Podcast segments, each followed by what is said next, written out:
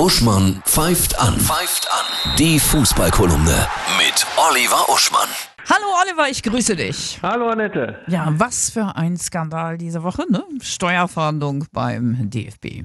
Wir haben ja alle gedacht, dass durch die Corona-Krise der Fußball zur Besinnung kommt, ja, und die Gier endet. Und ich muss dir sagen, es spricht ja gar nicht so viel dagegen, denn wir alle wissen doch, Steuererklärungen macht man ja nicht von jetzt von gestern. Ne? Das heißt, das ist schon länger her dass der DFB, sagen wir mal, kreativ ja, verbucht hat. Ne?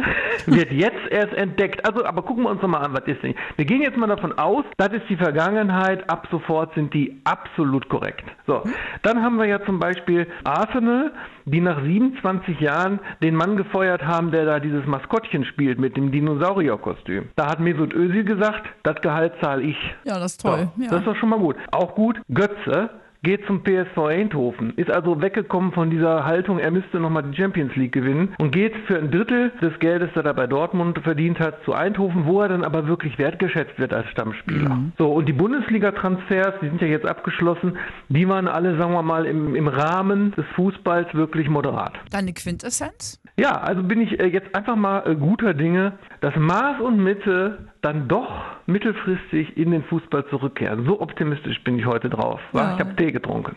So. Oh, okay.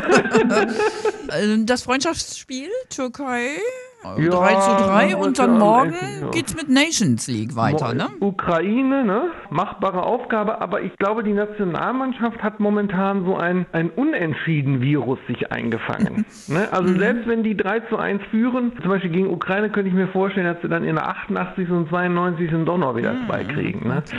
Ah, wird spannend. Wie kann man das heilen? Thomas Müller. ich höre damit nicht auf. Okay, alles klar. Ich wünsche dir ein tolles Wochenende, ja? Viel Spaß ja, beim Gucken. Tschüss. Ciao.